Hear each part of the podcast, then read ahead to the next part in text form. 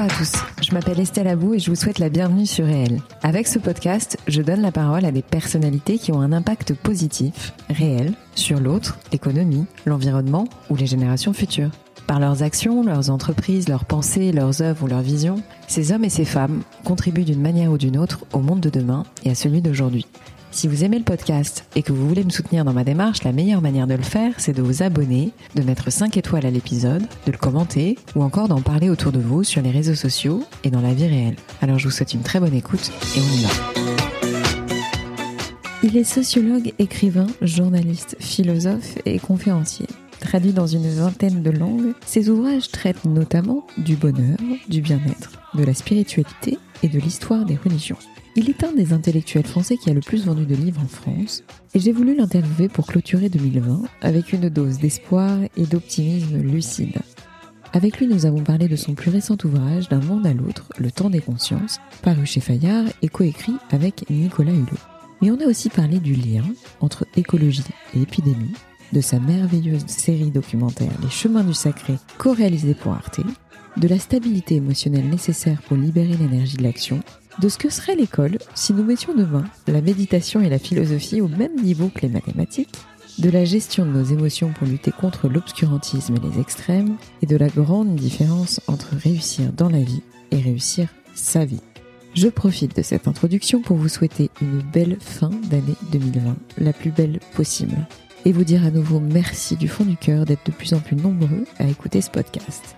2021 arrive à grands pas et j'espère de tout cœur qu'elle vous apportera ce que vous désirez et même ce que vous n'osez pas encore désirer. En 2021, je le sais, je le sens, tout est possible. Allez, j'arrête de parler et je laisse place à la sagesse de Frédéric Lenoir. Frédéric, merci beaucoup d'avoir accepté mon invitation dans mon podcast. Je suis ravie de vous recevoir. Ça fait très longtemps que je souhaitais vous accueillir euh, dans Réel on vous connaît, euh, le plus grand nombre de gens euh, qui s'intéressent de près ou de loin à la philosophie et au bonheur vous connaissent. Mais c'est vrai que je vais vous demander, malheureusement encore une fois, de vous présenter parce que je sais que finalement les présentations de chacun, de tout un chacun, peuvent varier avec le temps. Donc j'aimerais avoir votre point de vue sur votre présentation, autant personnel que professionnel, si vous distinguez les deux d'ailleurs. Bah, sur le plan, bon déjà bonjour Estelle, merci de votre invitation, ça me fait aussi très plaisir. Euh, sur le plan professionnel, bah, je suis euh, voilà ma carte d'identité, enfin je dirais plutôt euh, ma carte de visite, c'est Frédéric Lenoir, philosophe, sociologue et écrivain. Après, bah, je me considère avant tout comme un citoyen du monde et un être humain qui essaye de grandir en humanité. Après, ma question, à vrai dire, c'était surtout euh, l'ouvrage que vous avez coécrit avec Nicolas Hulot, qui s'appelle D'un monde à l'autre, le temps des consciences, euh, sauf erreur de ma part, qui est paru en septembre euh, aux éditions Fayard. De ce que j'ai pu moi apprécier, c'est un livre d'entretien, donc qui a été commencé finalement bien avant la crise du Covid, avec deux regards très différents. Alors très différents peut-être pas, mais en tout cas il y a un homme d'action et puis un homme plutôt de de réflexion. Enfin, l'homme d'action serait Nicolas Hulot et, et l'homme de réflexion serait vous. C'est également donc euh, à travers ces entretiens, c'est un c'est une sorte de constat sur euh, l'état de la planète, mais surtout une sorte euh, d'enquête, enfin une sorte de oui d'enquête ou d'investigation sur les causes de l'état dans lequel on se situe aujourd'hui nous tous et qui nous oblige à nous demander bah, comment on appréhende le vivant au sens global, si si je ne me trompe pas. Et donc à travers tous ces entretiens, finalement, vous abordez bah, plein de problématiques, en tout cas plein de thématiques sur euh, l'espoir, euh, les changements qu'on doit tous euh, tous adopter. Moi, personnellement, j'ai beaucoup apprécié le livre parce que je, vous apprécie tous les deux beaucoup, autant Nicolas Hulot que, que vous. Mais à vrai dire, j'étais un peu étonnée parce que, alors, autant je vous connaissais sur le bonheur, sur des grands thèmes philosophiques, mais sur l'écologie, je vous connaissais moins. En tout cas, je, je, je, vous découvre euh, à travers cet ouvrage. Je voulais juste, en fait, d'abord que vous me disiez ce que vous avez envie de me dire sur euh, sur cet ouvrage, mais également euh, un petit peu votre bah, qu'est-ce que ce livre vous a apporté à vous en tant qu'homme finalement impliqué dans l'écologie? Eh bien, effectivement, euh, euh, les livres qui ont le plus de succès que j'ai écrits touchent plutôt à la philosophie, à la spiritualité, à la question de la joie, du bonheur, etc. Mais ça fait très très longtemps que j'écris sur ces, ce que j'appelle les grandes crises du monde. Euh, mon premier, un de mes tout premiers ouvrages, j'avais moins de 30 ans, donc il a, il a, ça fait déjà presque 30 ans que je l'ai écrit, s'appelait Le temps de la responsabilité. Euh, et c'est, j'ai écrit en 1990, et c'est un ouvrage qui traitait déjà de toutes ces grandes questions, de la globalisation du monde, des problèmes écologiques, etc. J'ai, participé à la création d'une association qui s'appelait Environnement sans frontières à la même époque. Donc mon engagement écologique est très ancien. Euh, j'ai fait il y a 20 ans un ouvrage avec Hubert Reeves euh, qui s'appelle Mal de terre et c'était le premier ouvrage où je dialoguais avec Hubert Reeves et il faisait, il faisait état de ses préoccupations pour l'écologie. Donc voilà, je, je pourrais vous mentionner beaucoup de choses. J'ai créé une association de défense des animaux, etc. Mmh. Donc finalement, c'est un à côté de ma préoccupation pour l'individu et pour euh, qu'il essaye de trouver euh, son épanouissement, qu'il essaye de d'être heureux. Je m'intéresse évidemment à la planète, c'est-à-dire parce qu'un individu aura du mal à être heureux dans une planète épouvantable où on peut pas vivre ensemble, où on détruit les écosystèmes, où on se comporte mal vis-à-vis du vivant. C'est pour ça que les deux vont ensemble, je dirais l'individu et le collectif. Mmh Alors cet ouvrage, effectivement, c'est un peu une synthèse de tout, tout ce que j'avais à dire sur ce mmh. collectif, sur comment essayer de d'avoir une meilleure relation avec les autres vivants, avec la planète, et donc d'avoir des comportements qui soient plus vertueux, plus responsables. Mmh, mmh. Quel est le, le, lien que vous établissez Enfin, vous venez de le dire, mais euh, entre aujourd'hui, avec tout ce qui nous est arrivé là dans, dans, dans, les, dans les mois qui se sont écoulés, voire l'année qui s'est écoulée, quel rapport vous, vous situez le lien entre spiritualité et écologie aujourd'hui? Ben, En fait, euh, euh, je pense que la, la, la plupart, de, enfin je pense, je suis certain, puisque ça a été prouvé scientifiquement, que la grande majorité des épidémies euh, sont zoonoses, c'est-à-dire sont liées à des animaux qui ont été chassés de leur habitat naturel, euh, qui rentrent en contact avec les humains et qui transmettent des nouveaux virus. 70% depuis 30 ans. On le sait pour le, le sida, le SRAS, c'est probablement le, le, Covid, même s'il y a encore un doute. Euh, de la même manière, on sait que le, la, la, la, fonte des glaciers, du permafrost, etc., va libérer des nouveaux virus. Donc, on sait très bien qu'il y a un lien déjà entre écologie et épidémie. Euh, c'est la première chose. Donc, je dirais que la, la, cause la plus profonde de l'épidémie est très probablement liée à, effectivement à la, la chute de la biodiversité euh, et la déforestation massive. Alors après, le lien entre écologie et spiritualité, c'est que euh, lorsque, pour moi, la spiritualité, c'est véritablement euh, vivre en harmonie avec soi-même, avec les autres, avec le monde. Et donc, lorsqu'on ne respecte pas euh, soi-même, les autres ou le monde, eh bien, on le paye. C'est-à-dire qu'il y a de la, on crée de la violence, on crée de la disharmonie, on crée du chaos, on crée du désordre, on, on bouleverse des lois naturelles ou euh, des relations. Et à ce moment-là, il y a effectivement un impact sur notre vie. Et donc la spiritualité, c'est maintenir le plus possible l'harmonie.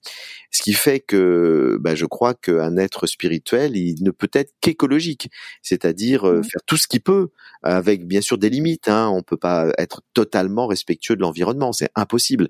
Sinon, c'est effectivement, on, marcherait tous à pied, on n'aurait plus de voiture, on prendrait plus jamais l'avion, on, se chaufferait, euh, enfin tous avec des énergies solaires et encore, ça, a aussi des impacts. Donc bah euh, c'est impossible. J'ai vu un documentaire récemment là-dessus euh, sur Arte d'ailleurs sur l'impact des, économies euh, des de l'énergie renouvelable en fait, avec des éoliennes qui restent bloquées dans la nature par terre en se demandant comment elles vont être recyclées, c'est un truc de fou. Et même le solaire utilise des, matériaux pour les fabriquer, on pollue, etc. Donc c'est impossible d'être 100% écolo, mais on peut l'être le plus possible.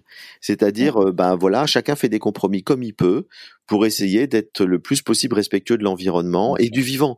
Et le vivant, j'entends par là, bah, respecter les animaux parce que c'est c'est vraiment épouvantable hein, la manière dont on les traite. Donc, bah, manger le moins de viande possible, par exemple, et surtout pas de viande issue de l'élevage industriel intensif. Euh, c'est bon pour la planète et, c'est bon pour évidemment pour les animaux et c'est bon pour notre santé. Donc, c'est totalement vertueux. Frédéric, moi, vous me sidérez par votre euh, profusion d'activités, d'actualités, parce que vous faites énormément de choses. Alors, je vous poserai peut-être la question euh, sur un axe un peu plus personnel pour savoir comment vous faites. Mais d'abord, j'ai quand même envie de vous parler de enfin, une série documentaire, excusez-moi, pour Arte, je crois, euh, euh, qui aborde le sacré.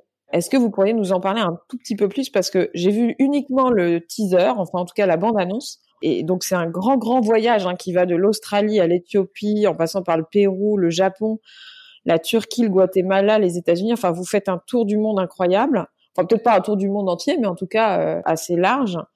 Moi personnellement, ça m'a, enfin la bande-annonce m'a bluffé.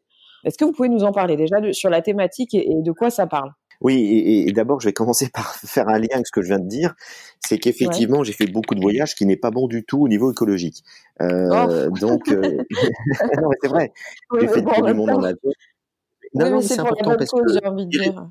Alors voilà, j'y ai beaucoup réfléchi avant d'accepter ce projet euh, mmh. parce que ça m'a amené à rencontrer des cultures euh, passionnantes, des gens, des, magnifiques dans, dans, le monde entier, surtout dans des endroits.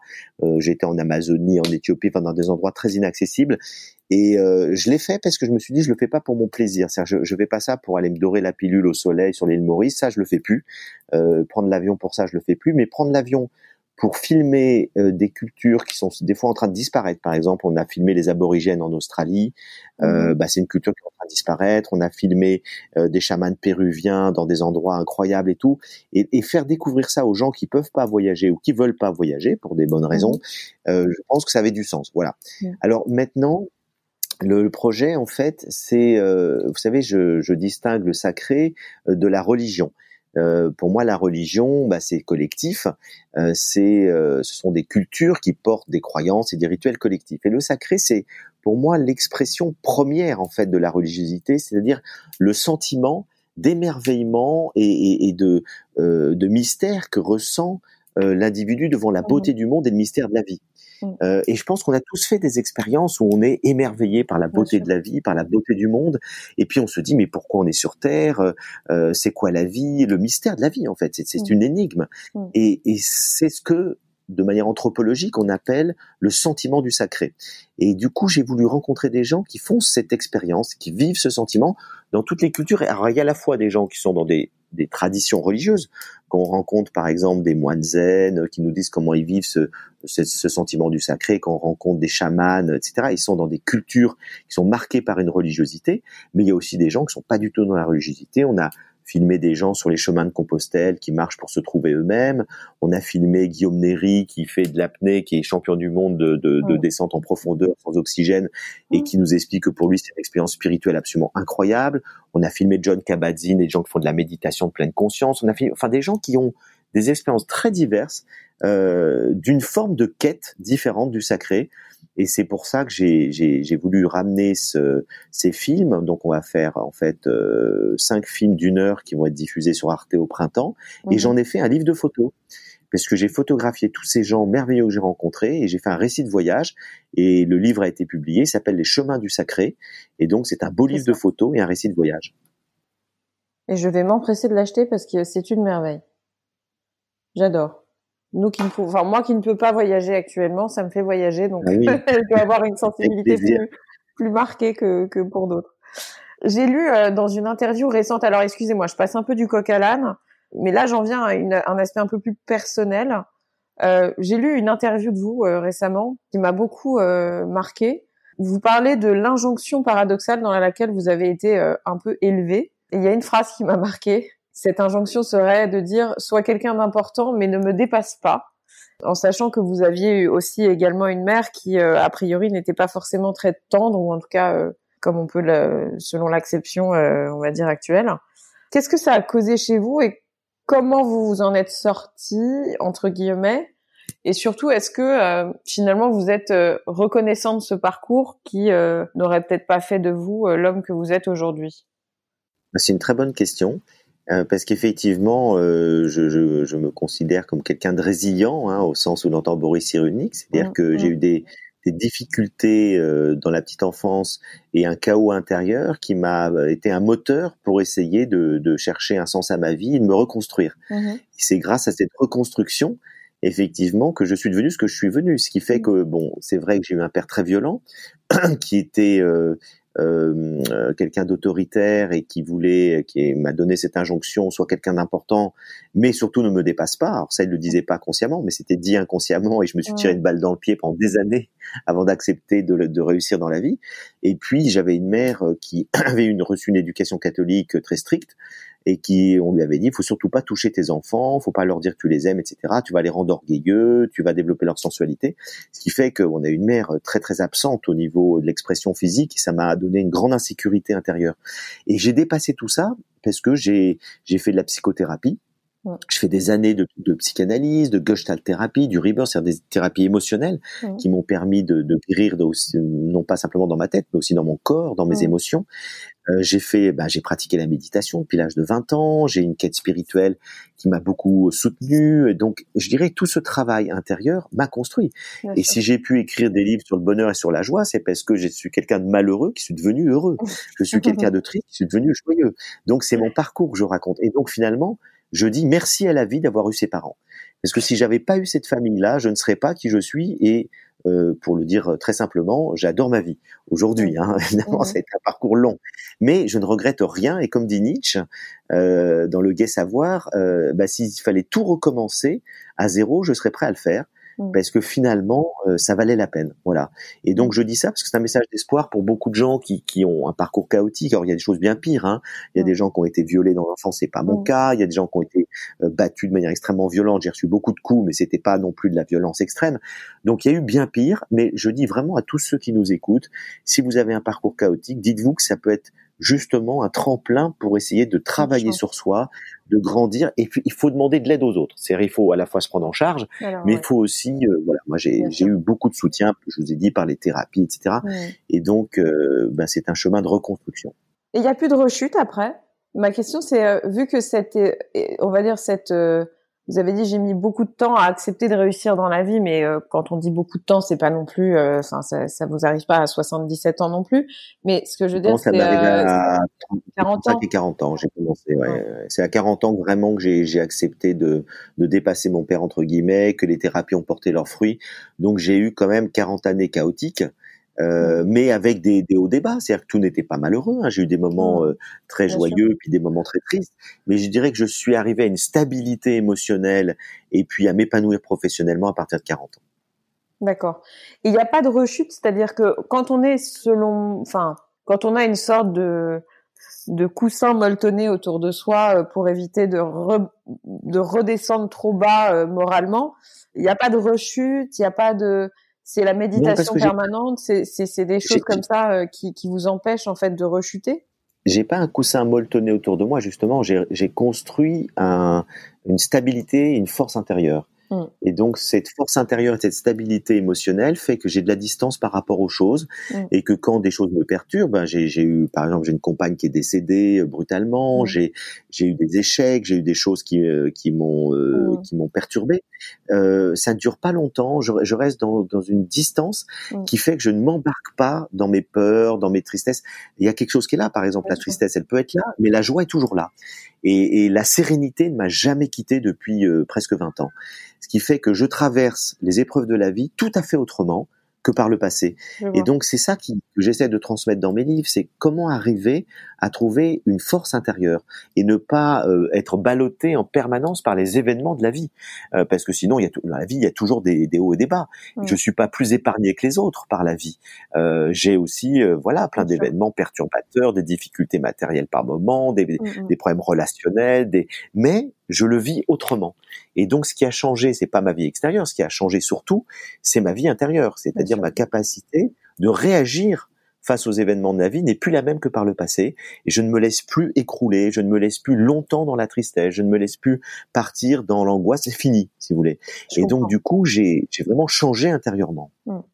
Et du coup, est-ce que ce serait ça qui vous permet de faire autant de choses? Vous voyez, je, je reviens à la première question que je vous posais. Euh, à savoir cette profusion, cette hyper euh, actualité, enfin pas hyper actualité parce que le terme est pas beau, mais le fait d'entreprendre en fait beaucoup de projets parallèles, de faire beaucoup de choses. Est-ce que c'est cette super stabilité intérieure qui, qui vous permet bah, justement de faire tout ça? Certainement. Bon, je, suis un actif. Hein, je suis, j'ai toujours, j'ai toujours été actif. J'ai toujours, euh, voilà, je, je, suis un actif. Mais en même temps, je pense qu'effectivement, je suis beaucoup plus depuis que j'ai trouvé cette stabilité intérieure, puisque je perds plus beaucoup d'énergie à essayer de, résoudre, de résoudre mes problèmes émotionnels, si vous voulez. Et donc, du coup, bah, toute mon énergie est, est concentrée vers effectivement la, la projection vers le monde, c'est-à-dire la transmission. C'est pour ça qu'à la fois je peux écrire je peux écrire beaucoup de livres, je suis très créatif, euh, je, je soutiens plein d'associations, j'ai créé aussi une association, une fondation qui s'appelle SEV, qui veut dire savoir-être et vivre ensemble. Ça. Donc ça me prend beaucoup de temps, j'y mets beaucoup d'énergie et en même temps, bah voilà, j'arrive à faire beaucoup de choses en peu de temps. Donc effectivement, je crois que euh, aujourd'hui toute mon énergie est, est concentrée sur l'action, euh, parce que j'ai plus besoin de, de, la mettre pour essayer de trouver un équilibre intérieur. Mmh, mmh. Quel est le J'ai pas forcément envie de parler du sujet macro euh, économique euh, sur Covid, confinement, crise, etc. Mais plutôt d'un point de vue personnel, quel est l'homme que vous étiez avant le confinement et quel est l'homme que vous êtes post-confinement, même si on est toujours confiné, mais un peu moins?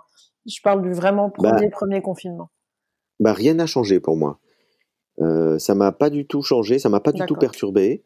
Euh, bon, après, j'ai beaucoup de chance. Hein. Je fais partie de ces privilégiés. Mmh. Euh, j'ai pu me confiner euh, dans mon chalet en Haute-Savoie, en mmh. pleine nature. Euh, j'ai passé donc deux mois ce printemps, un mois là au mois de novembre. Mmh. Et honnêtement, bah, c'est très agréable. J'avais plus de temps justement, comme euh, j'ai pu, j'ai dû arrêter toutes mes conférences, séminaires, voyages à travers le monde, et ben du coup j'ai eu plus de temps pour euh, méditer, contempler la nature, faire des petites promenades, euh, lire, etc. Et ça m'a mmh fait beaucoup de bien.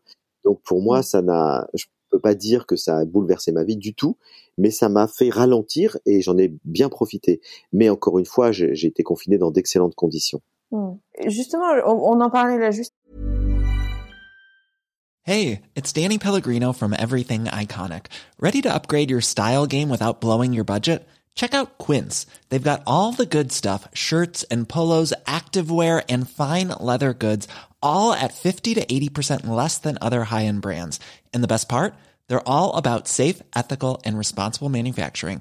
Get that luxury vibe without the luxury price tag. Hit up quince.com slash upgrade for free shipping and 365 day returns on your next order. That's quince.com slash upgrade. À l'instant, vous avez donc cofondé ou fondé ou cofondé, je ne sais pas, l'association SEV, S-E-V-E, e, en 2016, si mes souvenirs sont bons, je crois. Tout à fait. Cofondé. Ouais. Qui propose des ateliers de philosophie et de méditation dans les écoles en France et dans les pays francophones. Est-ce que vous pensez pas, en tout cas moi j'aimerais bien euh, que ça arrive, qu'on pourrait faire en sorte de d'élever, on va dire, la méditation, la philosophie au même niveau que les mathématiques euh, ou que euh, les sciences ou je ne sais quoi. Mais c'est-à-dire que je, pense qu'il y aurait peut-être un peu moins, et là je, c'est une question ouverte, mais il y aurait peut-être moins de bazar si si ces deux disciplines rentraient finalement dans la norme de l'éducation, non? Bah Estelle, que non pas que Dieu, mais que le ministre de l'Éducation vous entende. évidemment, je milite pour ça depuis des années, mm. parce que je crois que, alors là, je, je vais vous répondre en m'appuyant sur euh, Montaigne, euh, qui nous disait que l'éducation ne doit pas être qu'une transmission des savoirs, mm. euh, ça doit être aussi un lieu dans lequel l'enfant apprend à vivre. Euh, et, on n'apprend pas aux enfants à vivre, on leur apprend à devenir, à, comme vous dites, à compter, à lire, à écrire, ce qui est très bien. Mm. C'est très important de savoir lire, compter, écrire, connaître l'histoire, la géographie, c'est très important. Mm. Mais il y a quelque chose d'aussi important qu'on ne fait pas du tout, c'est effectivement apprendre à l'enfant à gérer ses émotions, à réfléchir au sens de la vie, à comment vivre avec les autres, etc. Donc il y a, y a, la vie, ça s'apprend. Et, et mmh. à l'école, ça pourrait être un lieu formidable euh, dans lequel on peut faire ça. Et on le fait à travers euh, l'association CEF de deux manières. C'est-à-dire qu'on apprend aux enseignants et à des animateurs à faire des ateliers de méditation et de philosophie puisque euh, c'est deux activités qui rendent l'enfant autonome. C'est-à-dire qu'on transmet pas à l'enfant quelque chose euh, de plus, on lui apprend pas un savoir en plus, on lui apprend à penser par lui-même la philosophie, c'est-à-dire à exercer son jugement, à exercer son discernement et on lui apprend à mieux gérer son émotion à travers la méditation. Et donc, ce sont des outils, euh, c'est comme si on, apprenait à pêcher, vous voyez, c'est mmh, mmh. quelqu'un qui, qui va devenir autonome.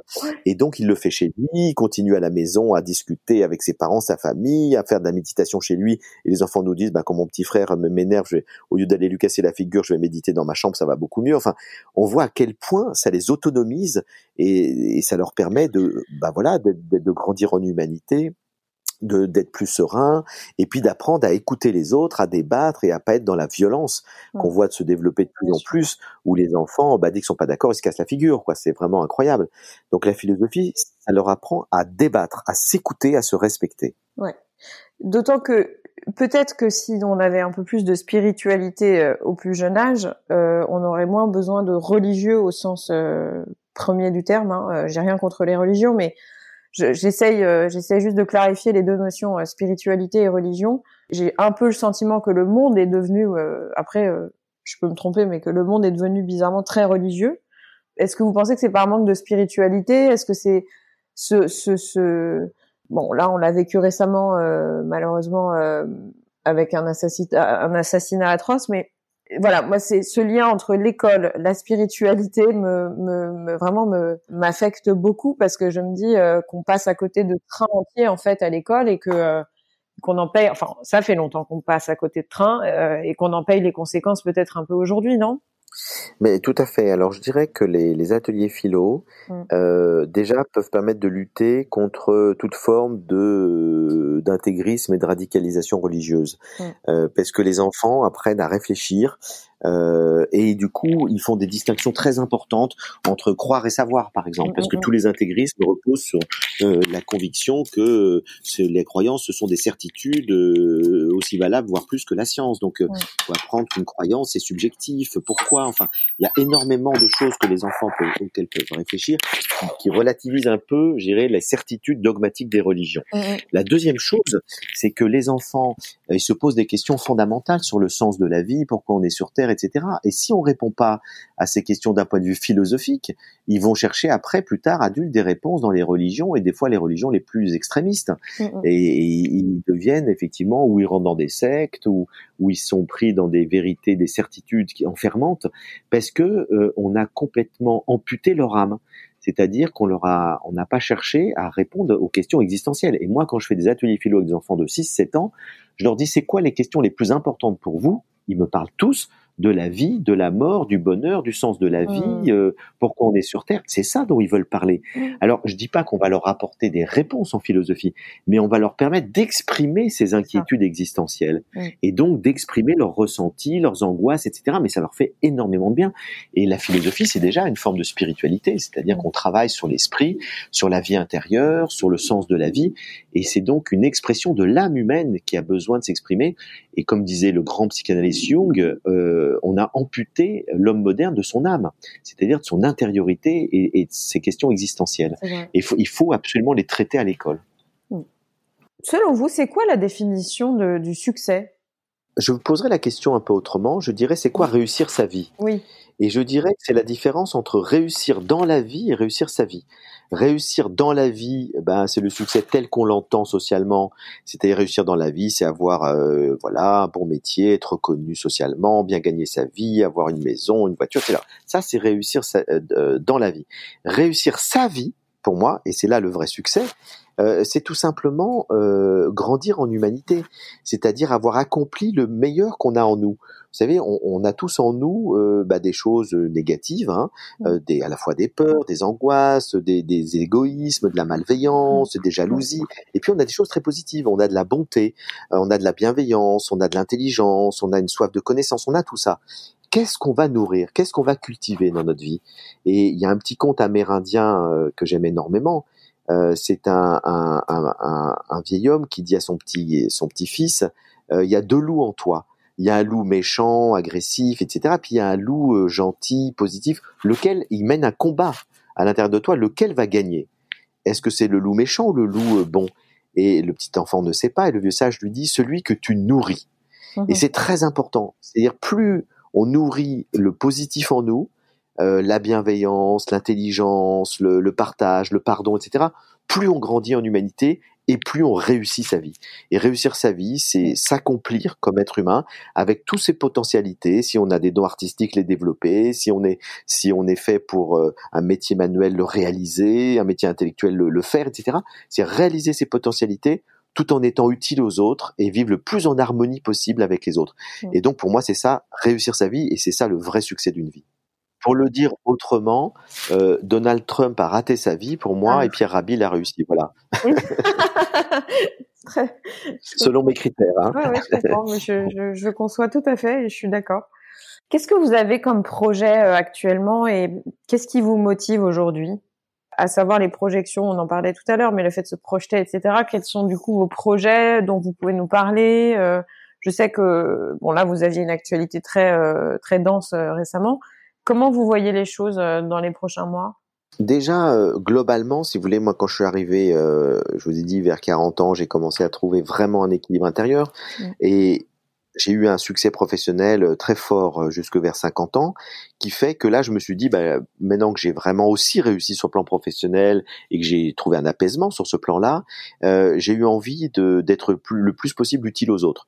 Donc finalement, depuis euh, maintenant euh, presque une dizaine d'années, j'essaye de, de soutenir des associations, d'en créer, euh, etc. Et c'est ça qui Mm. que j'ai envie de continuer de développer, c'est à continuer d'être le plus possible utile en éclairant les gens, à la fois par des livres, mais aussi par des actions concrètes, hein, et en consacrant du temps et de l'argent à ça. Donc ça, j'ai envie de poursuivre toutes ces actions euh, bénévoles qui sont utiles.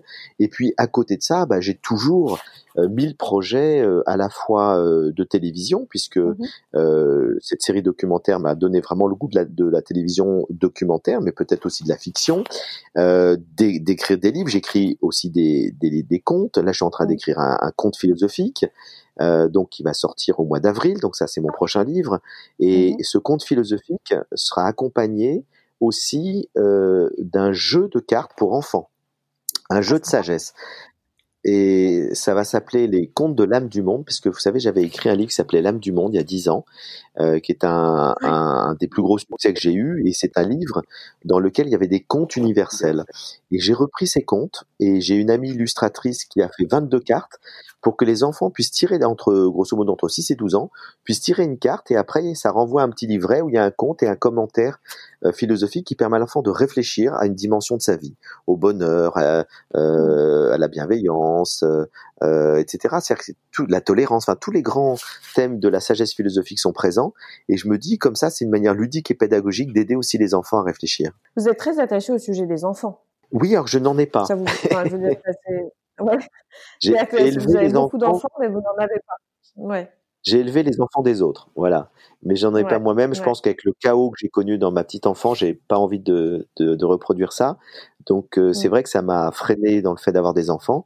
Et puis comme j'ai eu des compagnes qui avaient des enfants merveilleux, bah, je les ai élevés. Et puis euh, avec tous ces Mm. enfants qui font des ateliers philo et qui lisent mes livres et tout, bah, j'ai l'impression quand même d'avoir plein d'enfants. En fait, ce qui compte, c'est de transmettre. En fait, voilà. Bien sûr. En parlant de transmission, moi j'ai vu euh, quelque chose qui m'intéresse, euh, qui m'interpelle, c'est que vous avez quand même, euh, vous- avez étudié un peu la Kabbale et, euh, et les lettres hébraïques, euh, enfin en tout cas la- les, les- des cours de symbolique autour des lettres euh, hébraïques, etc. Mais euh, vous pouvez nous en dire deux trois mots ou pas? Parce que pour moi c'est un, c'est un, enfin, c'est un truc qui me, que- qui est très mystérieux pour moi, mais qui m'attire beaucoup en même temps. Je sais que c'est Bah, difficile en fait, à résumer. J'ai-. J'ai fait ça, oui, c'est difficile. J'ai fait ça très jeune. Euh, Mhm. Je pense que quand j'ai eu euh, 18 ans, j'ai rencontré un kabbaliste euh, qui m'a initié. Pendant un an, j'ai pris des cours de symbolique sur les lettres hébraïques. Et en fait, ce qui est intéressant, c'est que chaque lettre, euh, c'est un monde. Hein, chaque lettre est un, tout un symbole qui renvoie à beaucoup de choses. Euh, mais ça a été pour moi l'initiation à l'univers symbolique.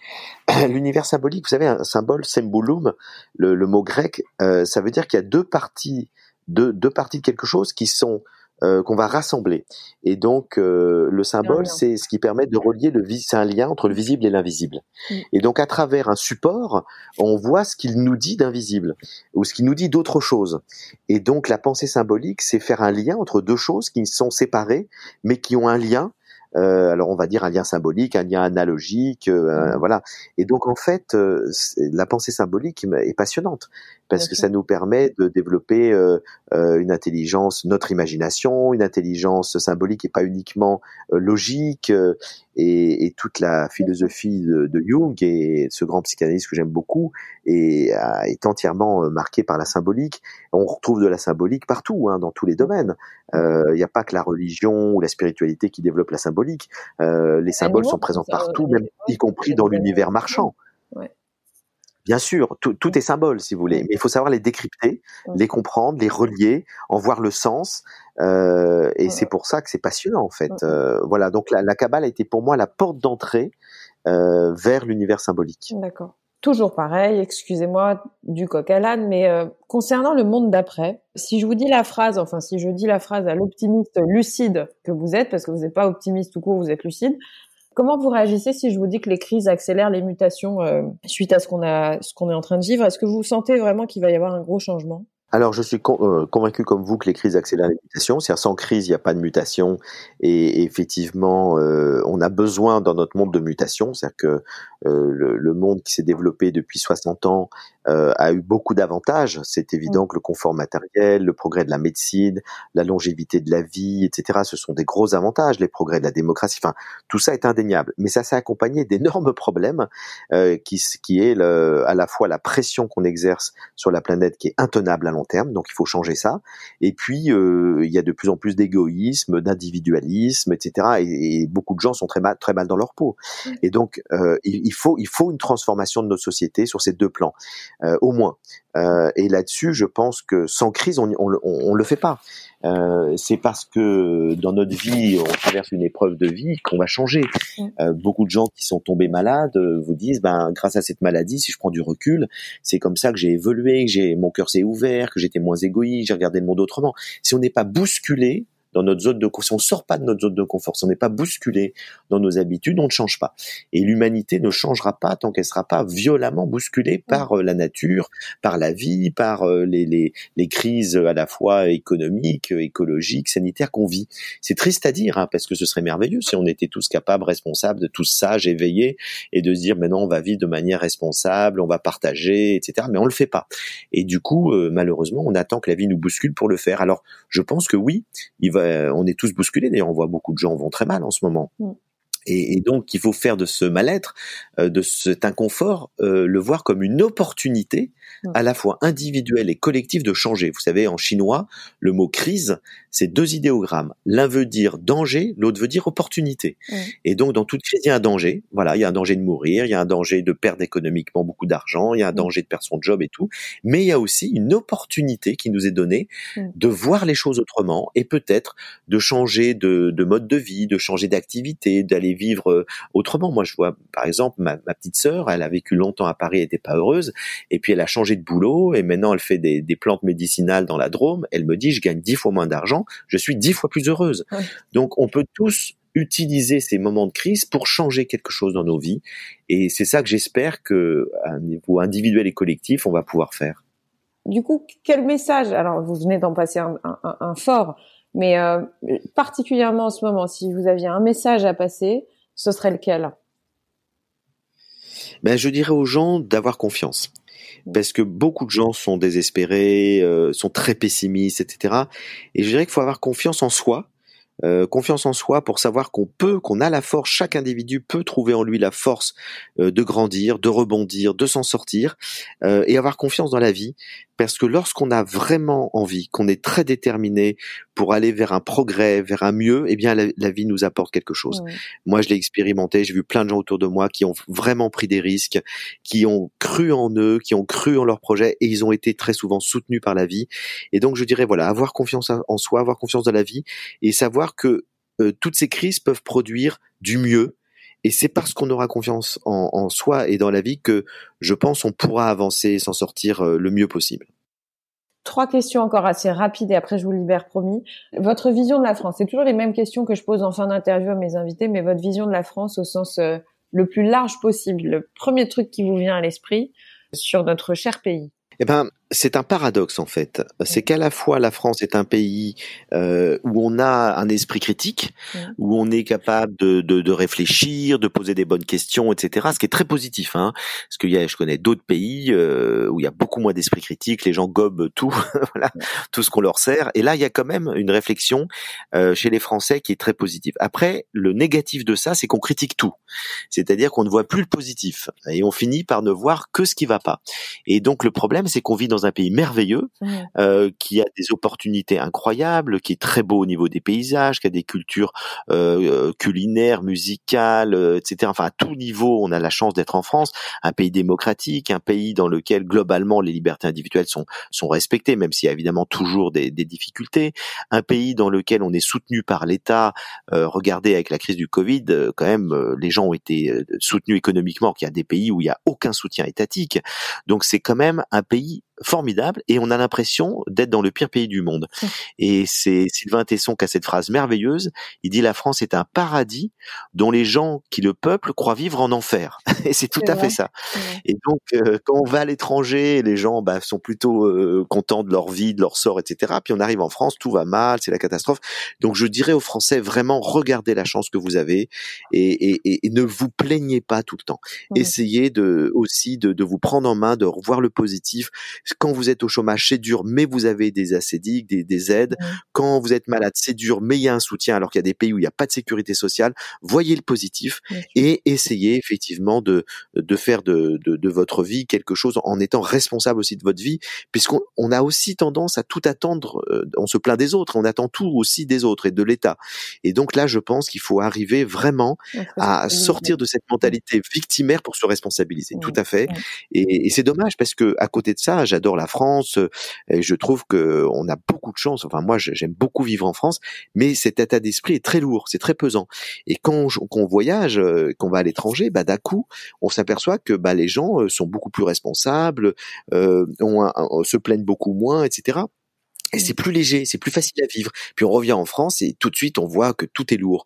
Et donc c'est un état d'esprit, si vous voulez, euh, qu'il faut à mon avis essayer de faire évoluer, euh, parce que c'est dommage de vivre dans un si beau pays avec autant de chances, autant d'opportunités. Et puis de, alors il y a plein de choses à changer évidemment. Euh, on parlait de l'État, il y a beaucoup trop de lourdeur administrative, il y a beaucoup trop de taxes dans tous les domaines. Enfin, c'est très lourd pour les entrepreneurs notamment d'être en France. Donc il y a plein de choses à réformer en France. On peut tout à fait critiquer certaines choses, mais voyons aussi le positif. Ouais, je suis entièrement d'accord avec vous. Les deux dernières questions, euh, c'est un coup de gueule et un coup de cœur. Et vous n'êtes pas obligé d'en avoir. Ah, le, le, coup de gueule, je l'ai eu. vous venez de le passer, ouais je viens de le passer. Euh, et le coup de cœur, j'ai envie de dire, je l'ai eu aussi. C'est-à-dire je trouve que le monde est beau. Je trouve que y a, la France est un pays magnifique. Euh, je trouve qu'il y a tellement de belles choses et, et, essayons de, voilà, de voir cette beauté du monde qui nous entoure. Et puis partout, je dirais qu'on peut avoir des, des petits plaisirs extraordinaires en prenant simplement euh, son thé ou son café le matin, le savourer pleinement, euh, mmh. prendre sa douche. Mais quel bonheur de pouvoir se laver. Vous savez quand, quand on est dans le désert pendant trois semaines qu'on peut pas se laver, on se dit mais quelle chance on a d'avoir de l'eau, tout simplement. Enfin, redécouvrir les menus plaisirs du quotidien qui sont gratuits, qui sont là, qui nous sont offerts. Et euh, regarder un, le soleil si on a la chance de pouvoir, euh, voilà, euh, être dans la nature ou, ou au moins regarder par sa fenêtre une belle lumière, etc. C'est-à-dire que on peut se satisfaire de très petites choses et donc trouver de son bonheur dans les menus plaisirs du quotidien. Mmh. Magnifique. Frédéric, un grand merci de m'avoir consacré tout ce temps. Euh, je ne sais pas quoi vous souhaiter, mais en tout cas. Ah, merci euh... Estelle. J'ai eu beaucoup de plaisir à échanger avec vous. Vous êtes vraiment une très belle personne oh, et j'ai trouvé que c'était très agréable de, de dialoguer avec vous. Merci Frédéric. Merci beaucoup. À très bientôt, j'espère. Avant de vous quitter, sachez que vous pouvez retrouver toutes les notes du podcast sur le site www.réel.fr. Si vous voulez réagir, me contacter ou me proposer des invités, n'hésitez surtout pas à m'écrire sur Instagram. J'espère sincèrement que cet épisode vous a plu et qu'il vous donnera envie de vous abonner pour recevoir les notifications. Alors je vous dis à très vite pour un prochain épisode.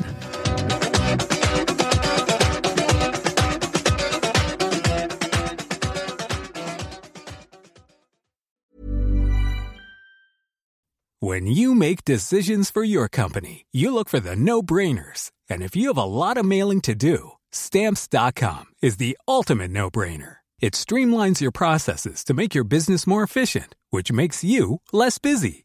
Mail checks, invoices, legal documents, and everything you need to keep your business running with Stamps.com.